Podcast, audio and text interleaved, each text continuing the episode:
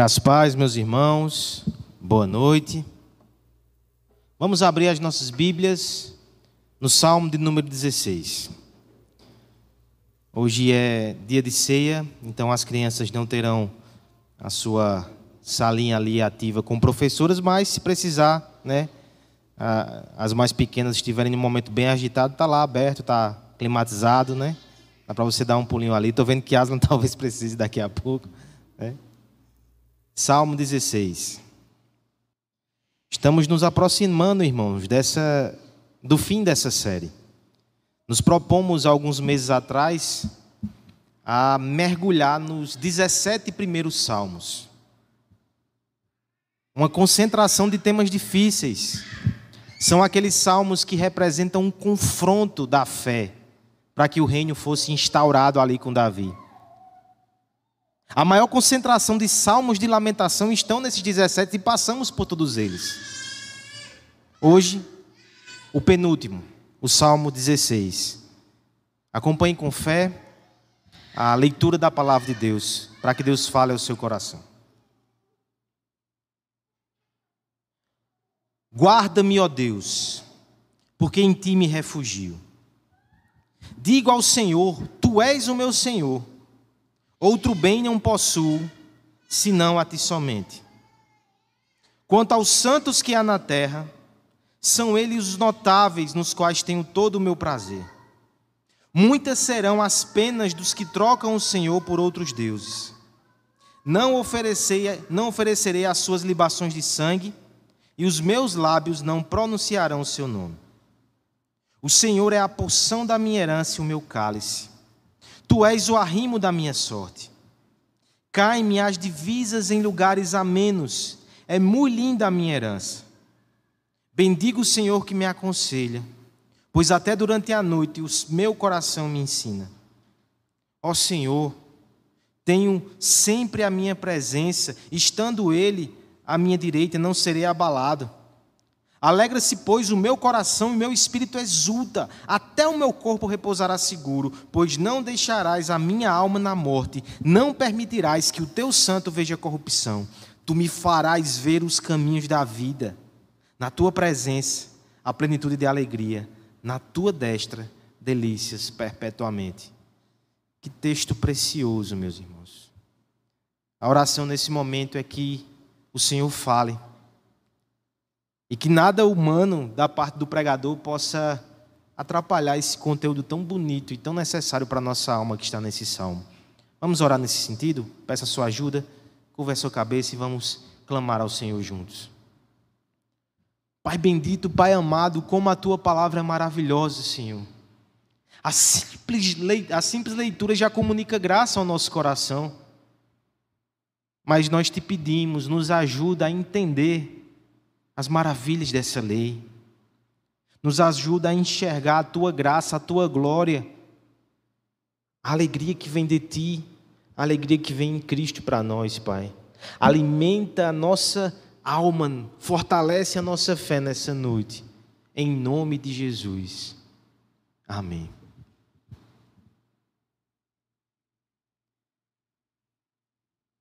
Somos caçadores compulsivos de felicidade todos os investimentos, todo o esforço, todo o planejamento tem como meta exatamente diminuir as tristezas e aumentar os sorrisos.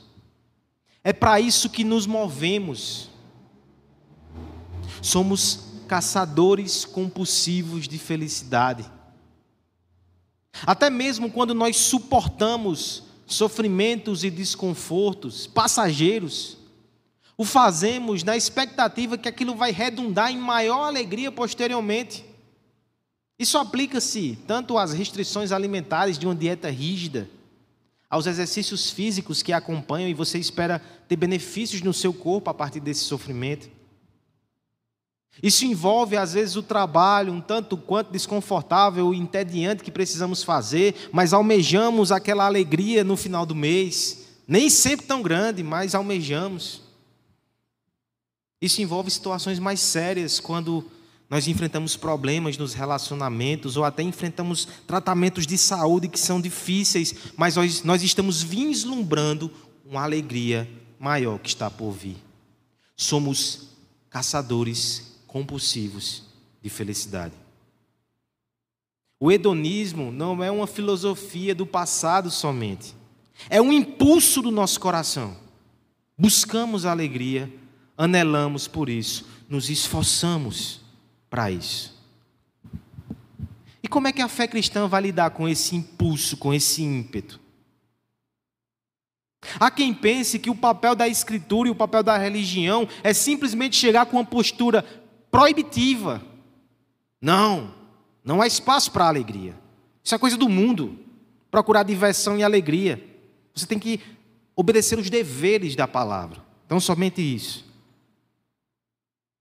Mas eu trago para você o exemplo do próprio Jesus Cristo, o homem perfeito. No relato do texto que o presbítero leu aqui, Hebreus capítulo 12, quando ele enfrentou as agonias da cruz, ele o fez em troca da alegria que lhe estava proposta. Ele também se moveu por essa alegria. A diferença é que é uma alegria santa. Glorificar o nome de Deus e salvar a sua igreja. E é exatamente assim que a Bíblia, que a religião verdadeira faz conosco. Um pregador do passado disse que a fé não joga a nossa harpa fora ou o nosso violão fora, o afina numa sintonia correta, para que façamos uma melodia ainda mais bonita. Há espaço sim para alegria e para felicidade no cristianismo. E eu estou aqui para lhe dizer nessa noite que há inclusive alegrias superiores e exclusivas na fé verdadeira. Há uma alegria que só vem da fé. E é uma alegria que nos ajuda a passar por confrontos e lutas de forma que nenhuma outra poderia fazer. É isso que acontece com Davi aqui. Não esqueça do contexto desses salmos: lutas, ferrenhas, que esse homem tem enfrentado. Estamos próximos do final desse bloco de salmos, tanto é que o Salmo 18, a gente não vai chegar nele, só vai até o Salmo 17 semana que vem. Olha o título do Salmo 18: Vitória e Domínio. É uma canção gigantesca de 50 versículos, uma ópera que fala sobre a vitória de Davi e o reino instaurado. Nós estamos, portanto, nos últimos dois salmos, a reta final da luta, do confronto, do cansaço, do enfado, do sofrimento. Ele está às portas de uma grande vitória. Mas para dar esse empurrão final nele, para levar ele à frente. O Salmo 16 ele vem com uma mensagem de alegria, para que ele seja energizado, para que ele consiga enfrentar os dias difíceis. Talvez esse seja o seu caso. Talvez você já tenha enfrentado muitas coisas esse ano, mas ainda falta um pouco mais. A palavra de Deus vem então trazer uma fé que lhe empurra um pouco mais para frente, através da alegria que vem do Senhor. Veremos nessa noite exatamente, irmãos, a alegria da fé. E veremos que essa alegria tem dois aspectos. O primeiro delas, a divisão do texto vai ser bem simples, do verso 1 até o verso 6. Nós veremos que a alegria da fé consiste em saber que temos a Deus. Esse é o primeiro elemento. Verso 1 a 6. A alegria da fé consiste em saber que temos a Deus. Não só isso. Dos versos 7 a 11, em segundo lugar, veremos que a alegria da fé consiste também em saber que estamos seguros nele. Saber que temos a Deus, saber que estamos seguros nele. Que alegria maravilhosa. Vamos analisar o primeiro aspecto então. Peço que você me ajude na leitura dos versos 1 até o verso 6. A igreja em voz alta, em uníssono, por favor. Guarda-me, ó Deus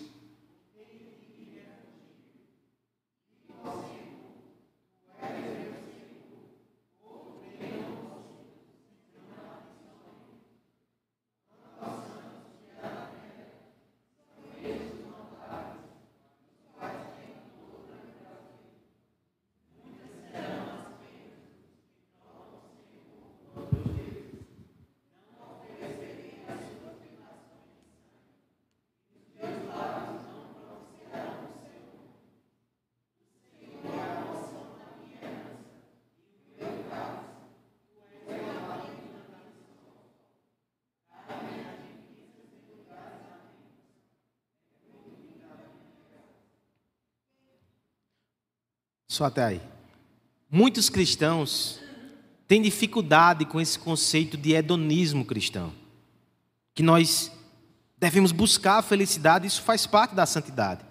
Essa é uma ideia defendida pelo querido pastor John Piper, mas alguns reagem a isso. Imagine só então se eu concordar aqui, pelo menos parcialmente, com aquela ideia que o mundo propaga, de que a felicidade muitas vezes depende do que a gente tem. Você vai dizer, peraí, pastor, aí foi demais. Isso é um discurso até materialista. Como assim? Calma. Eu não estou falando de coisas. Eu não estou falando de pessoas. Eu estou falando de Deus.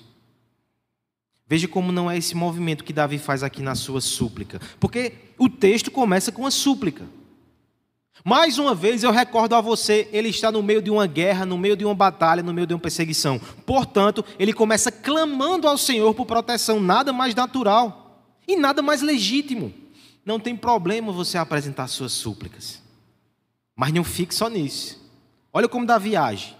No primeiro momento ele olha para o Senhor e diz: Guarda-me, ó Deus, porque em ti me refugio. É um clamor da sua alma, é uma petição. Ele apresenta uma necessidade e ele pede que o Senhor o supra, o guarde e o proteja. Corretíssimo. Mas aparentemente, a partir do verso 2, ele vai argumentar como se dissesse: Senhor, eu preciso de ti porque eu só tenho a ti. É um bom argumento, não é?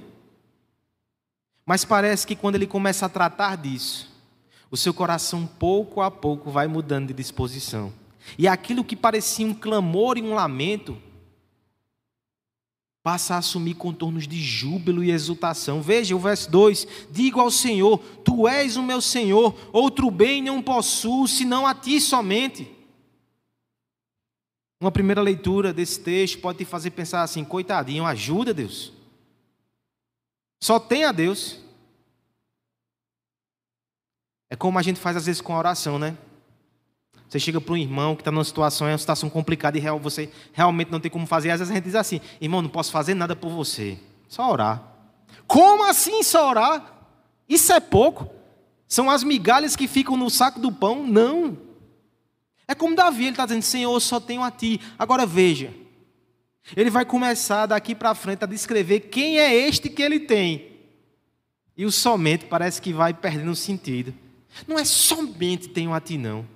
Eu tenho a ti.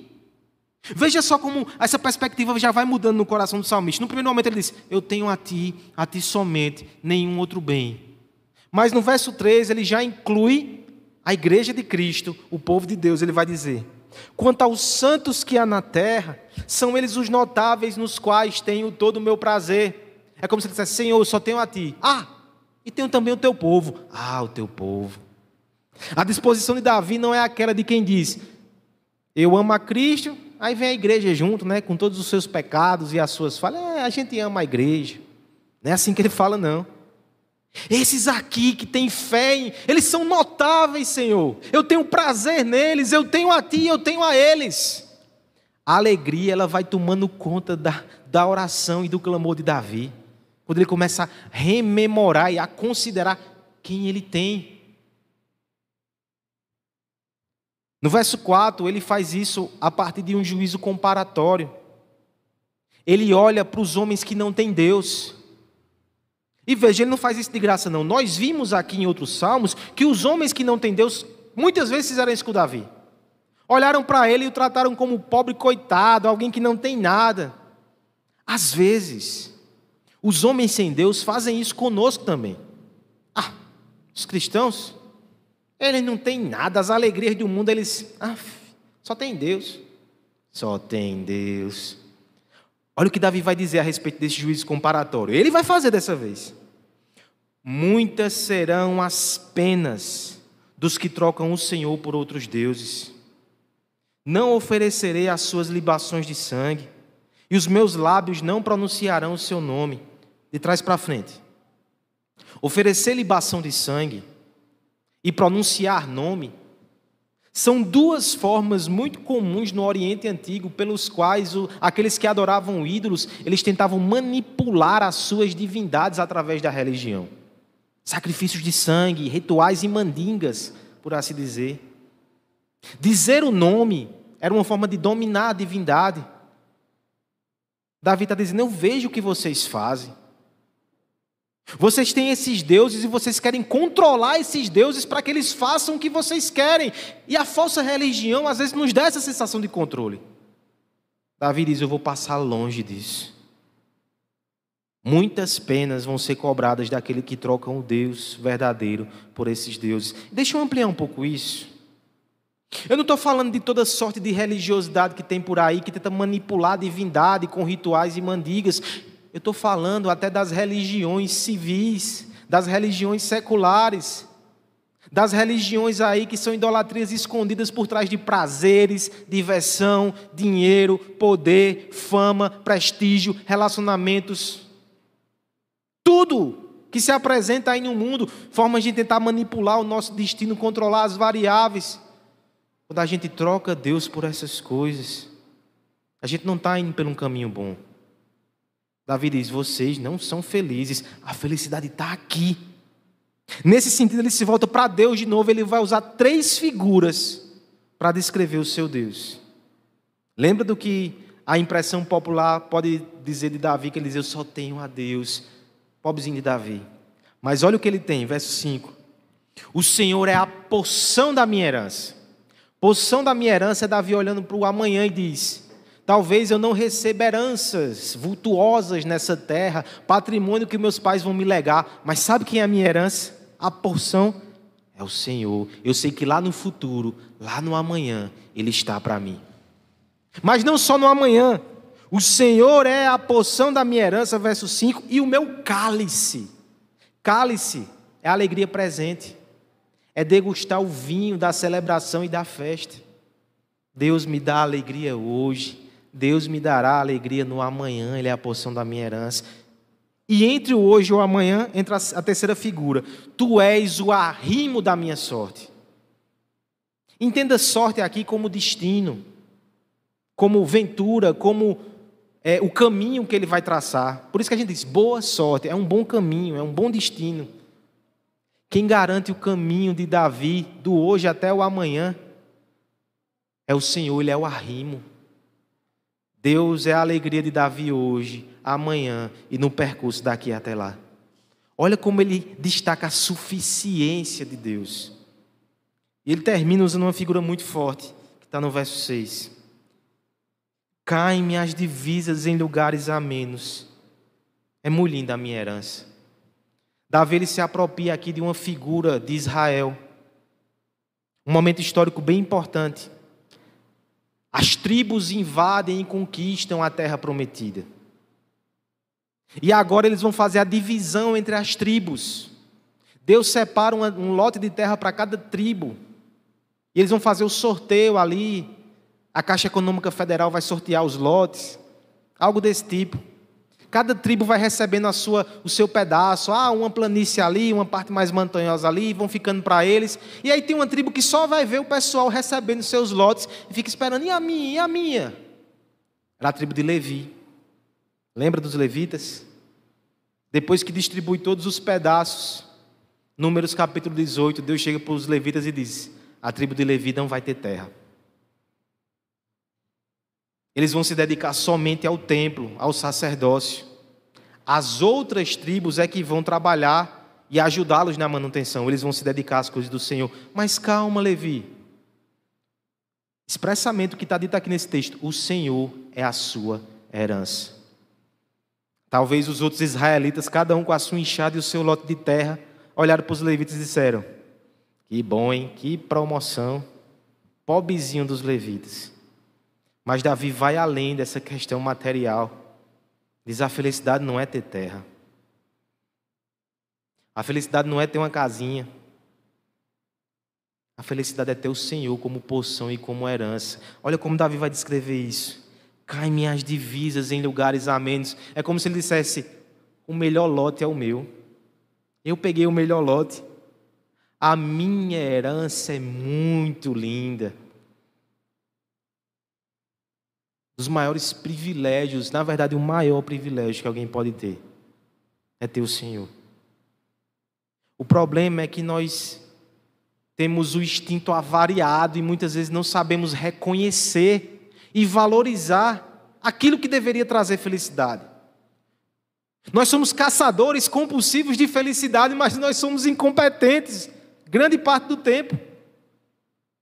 Há um conto turco que fala sobre essa incompetência. Eu gostaria de compartilhar com você rapidamente. Esse conto ele fala de um homem que não tinha sorte. Nada do que ele plantava dava certo, nada que ele tentava ia para frente. E ele se queixava com todo mundo a respeito disso, e as pessoas começavam a se afastar dele porque ele era amargo e chato. E ele ficou sozinho também. Ele parou para analisar um pouco e percebeu que os seus pais não eram assim. Os seus irmãos eram bem-sucedidos, só ele era azarado. Ele disse: ah, isso não vai ficar assim não. Vou até o fim do mundo, vou me encontrar com o Criador e quero que ele me dê satisfações a respeito disso. Aquele homem pegou a sua mochila e os seus mandimentos e foi embora. Viajou um dia, um mês, um ano, até que chegou numa grande floresta no fim do mundo. Ao entrar naquela floresta, a primeira coisa que ele se depara é um lobo magro, enfraquecido, que falou quase sussurrando: Amigo, me ajude. Ele olhou para aquele lobo esquelético e fez: O que é que você tem? Isso é a situação que você se encontra? O lobo respondeu: Me sinto fraco, faz mais de três meses, sinto que vou morrer, faça alguma coisa por mim. O homem azarado respondeu: Não posso fazer nada por você, eu estou ocupado. Eu vou conversar com o Criador a respeito do meu azar, da minha má sorte. Tenho que ir. O lobo fez: Então, por favor, quando você encontrar o Criador, pergunte a ele da minha situação, como é que eu posso remediá-la. O homem sem sorte disse: Se eu lembrar, eu farei mas eu estou muito concentrado no meu problema. E seguiu dias e dias por dentro daquela mata. Até que de repente chamou a sua atenção uma árvore. Uma árvore seca, uma árvore feia e murcha, com somente três folhas e uma delas caiu. Aquele homem parou e repreendeu a árvore. Que, que tipo de, de presença é essa que você tem? Tantas árvores aqui ao nosso redor frondosas e você nessa penúria? A árvore o respondeu: Senhor, eu não sei explicar o que acontece comigo. Faz alguns meses que eu estou definhando e preciso de ajuda. Só, olha, não posso lhe ajudar. Estou ocupado. Vou até o Criador tirar satisfação sobre o meu azar. A árvore diz: então, quando vê-lo, lembre de mim e pergunte sobre a minha situação. Por fim, depois de andar vários e vários dias, aquele homem se encontrou num lugar extremamente agradável, um bosque florido, com aroma muito interessante. E ele viu uma casa, onde ele foi muito bem recebido por uma jovem que o permitiu pernoitar ali. Só que no outro dia, depois de oferecer uma refeição revigorante, aquela jovem disse: Quando encontrares com o Criador, pergunta também a respeito da minha condição. Eu me sinto triste, desanimada, enfraquecida, sem ânimo para nada. Pergunte a ele o que eu tenho e como eu posso resolver. Mais uma vez, sem se comprometer, o homem disse: Se eu lembrar, eu perguntarei. Depois de alguns dias, finalmente, aquele homem encontrou com o Criador. Passou horas e horas expondo ali as suas queixas e lamentações. Por fim, o Criador lhe deu uma resposta. E quando ele estava indo embora, o perguntou: Você não está esquecendo nada, não? Porventura você não encontrou um lobo, uma árvore, e uma moça no meio do caminho? Ah, sim. Encontrei e eles pediram que perguntassem a respeito das, das situações que eles vivem. Pois bem, aquele homem recebeu essas respostas e voltou às pressas. Quando passou pela jovem, fazendo o caminho de trás para frente, e a jovem disse: Por favor, me dê uma resposta, me dê uma notícia. Ele disse: Jovem, jovem moça, o homem o Criador, na verdade, me disse que o teu problema é solidão, você precisa de companhia, e todas essas suas dores e aflições vão passar. Ela fez que excelente, então seja tu minha companhia, seja o meu esposo, venha morar comigo nesse lugar tão agradável e nós ficaremos bem. Aquele homem fez: Você está louca? O Criador disse que a minha felicidade estava no mundo, eu deveria tomar para mim. Eu vou atrás da minha felicidade e você está me atrapalhando. Já gastei tempo demais com você. E tomou o seu caminho e foi adiante. Passou depois pela árvore. E a árvore perguntou: Homem, por favor, me ajude. O que é que o Criador disse? Ele respondeu: árvore velha e inútil? A resposta é muito simples: há um baú de ferro que está encostando nas suas raízes e está fazendo com que você fique toda sem nutrientes, está afetando a sua raiz. É um baú cheio de moedas de ouro. Cave, tira ele perto de você e você vai restaurar a sua saúde e vitalidade. A árvore fez: Eu não posso fazer isso, eu não tenho como fazer isso, mas cave e leve com você esse tesouro, eu lhe agradeço. Aquele homem disse: Você está louca. O Criador disse que a minha felicidade está no mundo e eu tenho que tomá-la para si. Você quer que eu perca, perca tempo cavando? Eu vou embora. Por fim, aquele homem se encontrou com um lobo na entrada da floresta. E o lobo disse: Por favor, me dê uma resposta. Mas venha perto, porque eu não consigo ouvir direito mais, estou quase desfalecendo. Aquele homem chegou bem perto do lobo e disse: O Criador me contou que o seu problema é só fome. Você precisa se alimentar, senão você vai morrer. No entanto, você não tem força de sair para o lugar, a não ser que alguém seja estúpido o suficiente para chegar bem perto de você. A felicidade do lobo estava no mundo e ele a tomou. Naquele dia, o lobo foi feliz, o homem azarado não. Esse conto, ele tem uma lição evidente.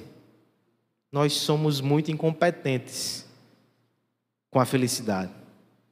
O Criador espalha ela ao nosso redor e às vezes estamos distraídos e não percebemos.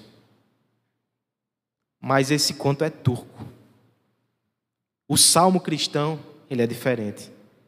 A grande alegria de Davi não é nem as dádivas que ele encontra no caminho. O grande momento, o clímax da alegria aqui, se a gente fosse adaptar essa história, é quando Davi se encontra com o próprio Criador e tem com ele comunhão na viração do dia. Através desse encontro com o Criador, nós podemos até aproveitar as outras felicidades que Deus nos dá, mas o próprio Deus é a maior felicidade. Nós não podemos ser incompetentes e não reconhecer isso, porque é maravilhoso ter uma esposa, é bênção de Deus. Mas Cristo é o noivo perfeito, ele nos supre muito mais do que qualquer relacionamento. Melhor é ter Deus, ele é a fonte primeira da alegria. É maravilhoso ter riquezas, pelo menos no que eu ouço falar. Mas a maior riqueza é ter a Deus. É maravilhoso não ser alimento para os lobos, ser livrado dos males desse mundo. Mas a coisa mais maravilhosa do mundo é pertencer ao rebanho de Deus, ser cuidado como uma ovelha e conhecer aquele que deu a sua própria vida para nos tirar da boca do leão. Nada se compara a ter o próprio Deus, essa é a maior fonte de alegria. Davi não é um coitadinho.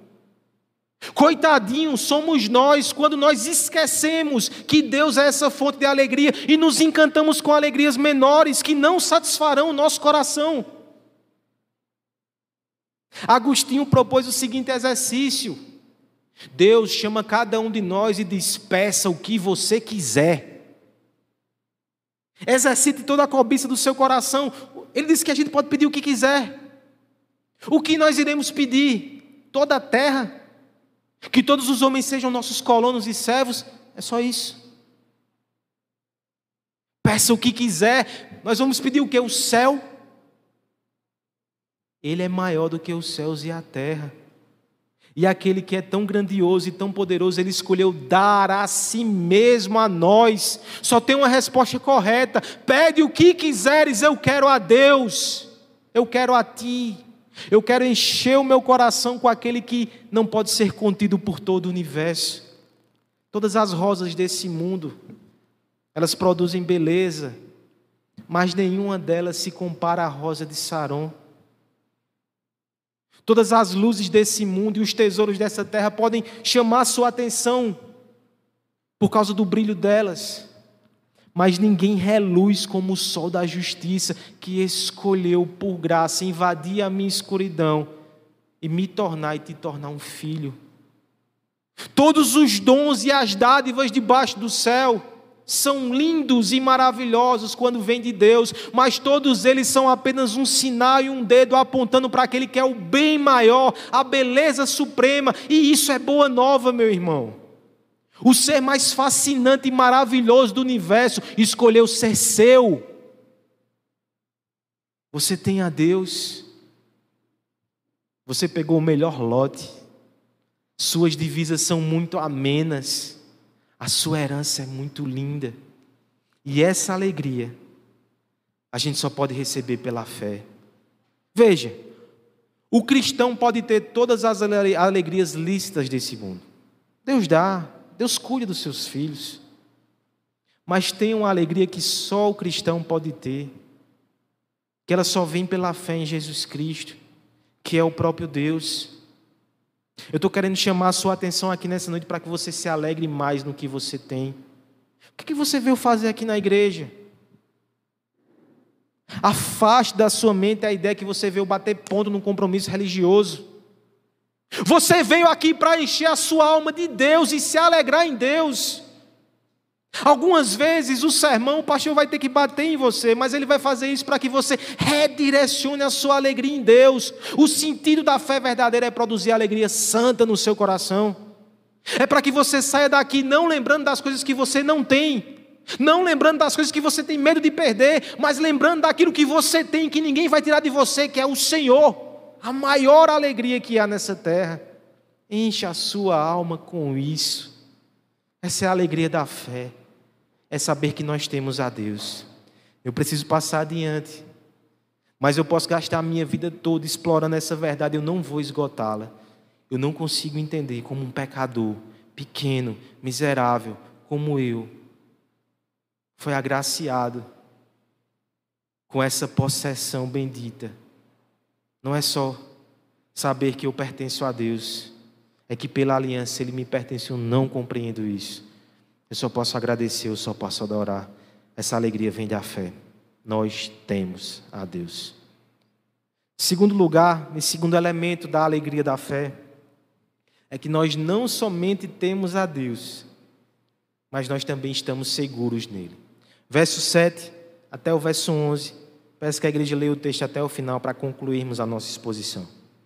Bendito o Senhor, bendiga o Senhor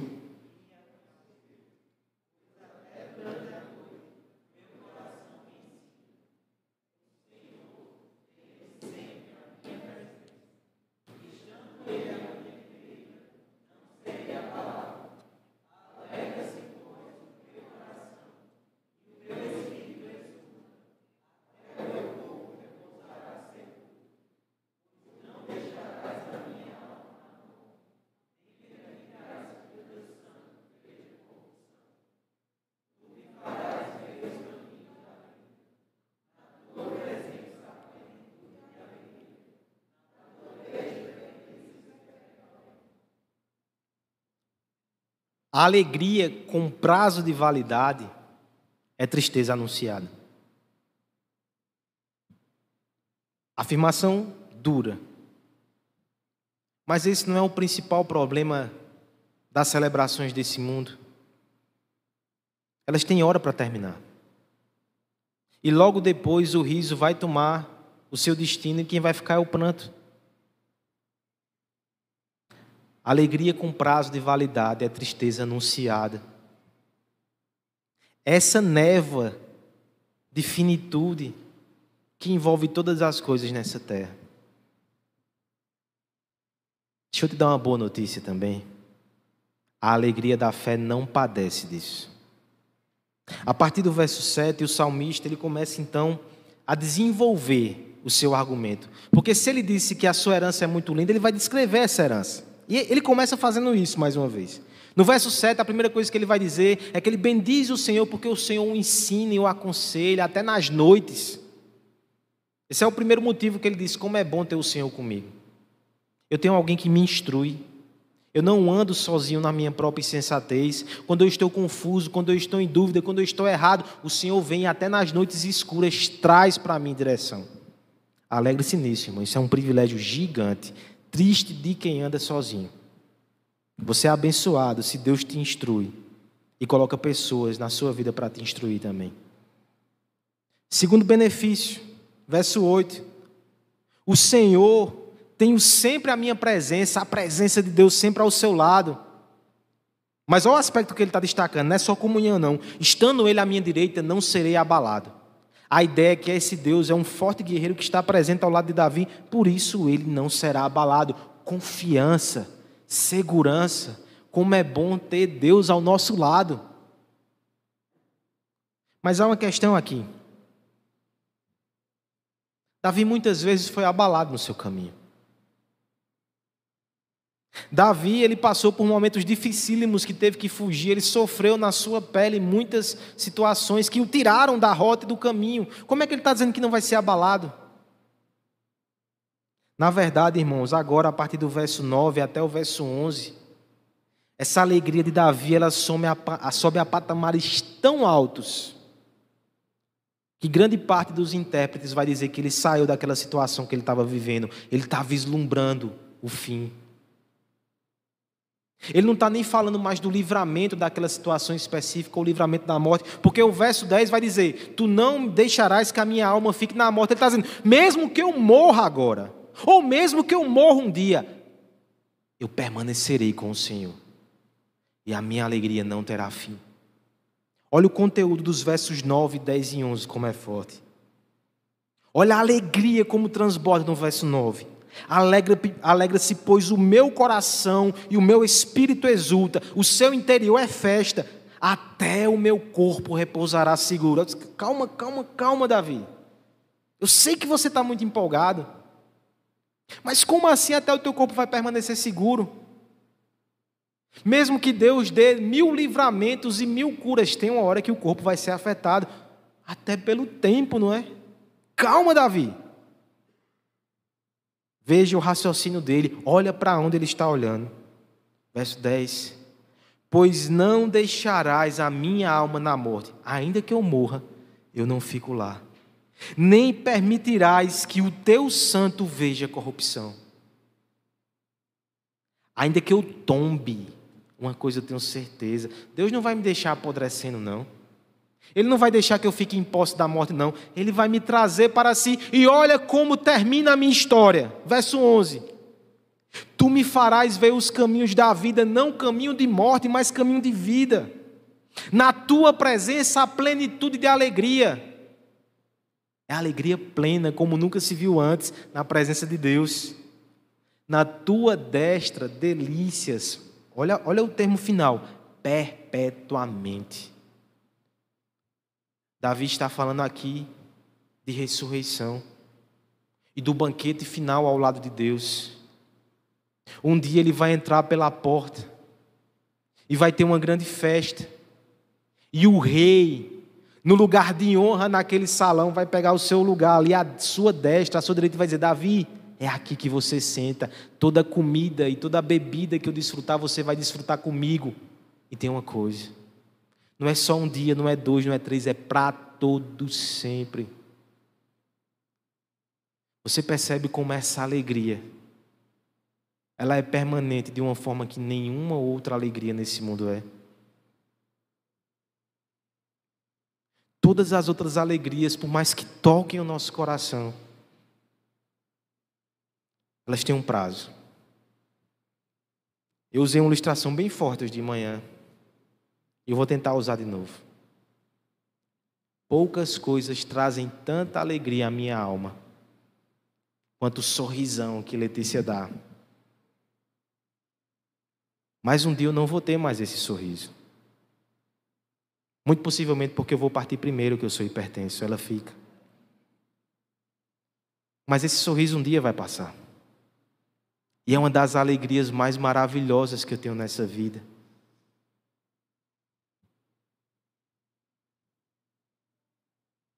Mas a única alegria que vai durar por toda a eternidade é a alegria de sentar ao lado de Deus e ver o seu sorriso. Ah, eu tenho um consolo. Eu sei que Letícia também vai para lá. E quando Deus me chamar para sentar à sua direita, eu digo, Senhor, esse outro lugar aqui pode ser dela. Eu sei que aqui vão ser todo mundo como um anjo, mas olha que anja linda, deixa ela sentar aqui do meu lado. Eu sei que talvez você tenha perdido alguns sorrisos esse ano. Foi um ano de muito luto, né? Sorrisos que fazem falta. Mas aqueles que estão com o Senhor, um dia vão sorrir de novo. Essa é a melhor alegria do mundo. Essa é a alegria que não tem fim. Deixa eu falar com você de forma muito séria nessa noite. Toda a alegria da terra que você se segura e que não é eterna, no final ela vai partir o seu coração.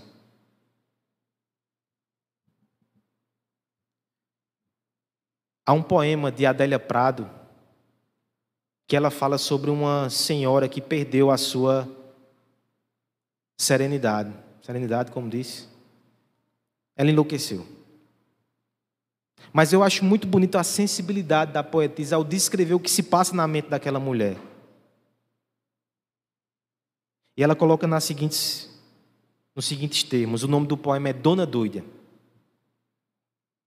Diz assim: uma vez, quando eu era menina, choveu grosso com trovoadas e clarões, exatamente como chove agora. Quando se pôde abrir as janelas, as poças tremiam com os últimos pingos d'água. Minha mãe, como quem sabe que vai escrever um poema, decidiu inspirada. Chuchu novinho, angu, molho de ovos. Fui buscar os chuchus e estou voltando agora, 30 anos depois não encontrei a minha mãe. A mulher que me abriu a porta riu de dona tão velha, com sombrinha infantil e coxas amostras. Meus filhos me repudiaram envergonhados. Meu marido ficou triste até a morte. Eu fiquei doida no encalço. Só melhoro quando chove. Perceba a sensibilidade da poetisa. Ela percebeu que o que fez aquela mulher perder o juízo e a razão foi que em determinado momento ela se apegou a uma alegria do passado e ela quis morar ali, mas não dava mais. Todas as alegrias dessa terra têm prazo de validade. E se você se apegar muito forte a ela, você vai perder o seu juízo, você vai quebrar o seu coração. E o que é que a gente faz então, pastor? A fonte final da nossa alegria tem que ser Deus. Porque só em Deus, que é o único que não passará e que o teremos para sempre, é que nós podemos usufruir das outras alegrias. Há um espaço, há um sorriso, Há uma satisfação que só pode ser ocupada e preenchida por Ele, para que as outras coisas fiquem no seu lugar e para que os outros sorrisos tenham sentido e não se tornem lágrimas de desespero no amanhã. Talvez Deus te chamou aqui nessa noite não só para lembrar dessa alegria, mas para colocar ela no lugar certo. Coloque o seu coração e a sua felicidade no lugar certo. Somos caçadores compulsivos de felicidade. Mas a gente passa a vida toda tropeçando e se enrolando nisso. Só que Deus te chamou aqui para colocar mais uma vez o prumo no coração. Essa semana eu precisei aplicar esse texto num contexto muito desafiador. E eu vou encerrar com esse relato. Na quarta-feira eu fiz uma visita a um irmão muito querido e muito precioso que tem enfrentado uma luta gigantesca com a sua família. Alguns aqui conhecem. É o irmão Rodrigo, pai de Ian. Nós fizemos uma campanha para abençoar de alguma forma aquele, aquela família que desde dezembro enfrenta uma luta, um diagnóstico. Ian, com seis anos de idade, ele tem um tumor no cérebro e aquilo tem afetado ele de muitas formas, muitas coisas ele já perdeu. Eu fui visitar aquele irmão essa semana. De tarde, preparando meu coração, preparando um texto para isso, eu separei o Salmo 11. Pensei que era propício, e de fato era, né? Que fala sobre aqueles momentos em que nós perdemos os fundamentos. Mas desde o caminho no carro, o Senhor vinha no meu coração, me lembrando desse Salmo 16. Eu não conseguia entender como é que um salmo que fala sobre a alegria poderia consolar um pai em um momento tão difícil. Até que em um momento da nossa conversa, eu perguntei a Rodrigo.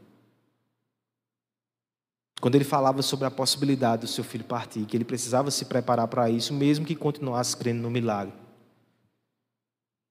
Se meu irmão, me fale um pouco sobre a fé de Ian. Mesmo ele sendo criança, você conseguia enxergar a fé no coração dele? Aquele foi um momento que ele sorriu. Ele pegou o celular dele e me mostrou um vídeo. Aquela criança com seis anos cantando uma música de adoração a Deus que ele mesmo compôs na sua cabeça. E eu disse a ele, meu irmão, eu sei que seu coração sofre com a possibilidade de você não realizar alguns sonhos e algumas alegrias que você planejou para o meu filho. Eu não posso nem imaginar como é essa angústia, porque eu também tenho sonhos e planejo felicidades para o meu filho. Mas nunca esqueça que a maior alegria do mundo Ian já tem. Você cumpriu a sua missão como pai. Ele tem Deus no coração.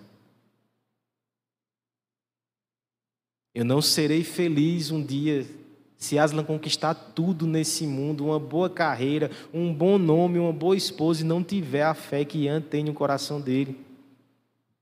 Eu li o Salmo 16 com ele e disse: ele pode falar como Davi, ainda que seja a única coisa que ele tem, e ele tem a Deus, e não é pouca coisa, essa é a herança melhor.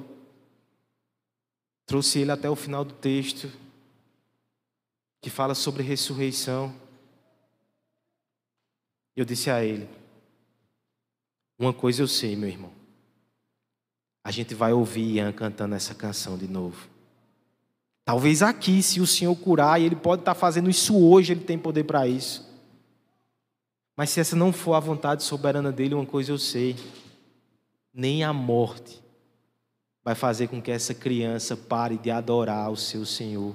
A alegria dele não vai ter fim.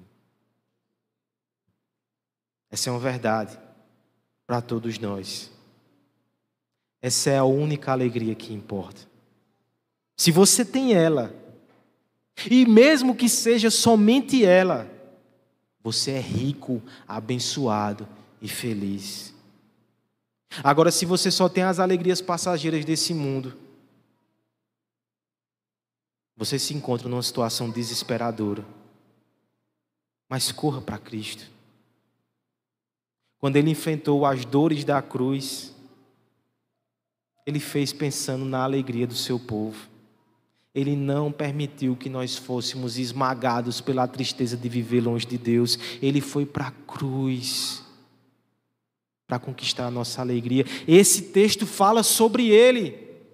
Pedro, no seu sermão lá em Atos, ele vai pegar esse texto e vai dizer: Davi viu corrupção, Davi não falava dele, Davi falava de Cristo. É porque Cristo ressuscitou que eu e você ressuscitaremos. Ele é o primogênito dentre os mortos. É por causa de Cristo que a nossa alegria não tem fim. É por causa de Cristo que nós temos a Deus. É por causa de Cristo que nós estaremos no banquete. É por causa de Cristo que nós banquetearemos hoje, nessa noite. E nós seguiremos até o final porque Ele nos conquistou com o seu sofrimento, e nós faremos parte da sua alegria eterna. Cristo não ficará feliz se faltar um daqueles que Ele comprou com o seu sangue. E uma coisa eu tenho certeza: Cristo estará plenamente feliz no final, porque Ele verá cada um de nós e nós cearemos. Eu, você, Ian todos aqueles que fizeram de Deus a sua alegria e a sua felicidade. Que essa alegria, que essa felicidade nos sustente e nos ajude a enfrentar os confrontos desse mundo.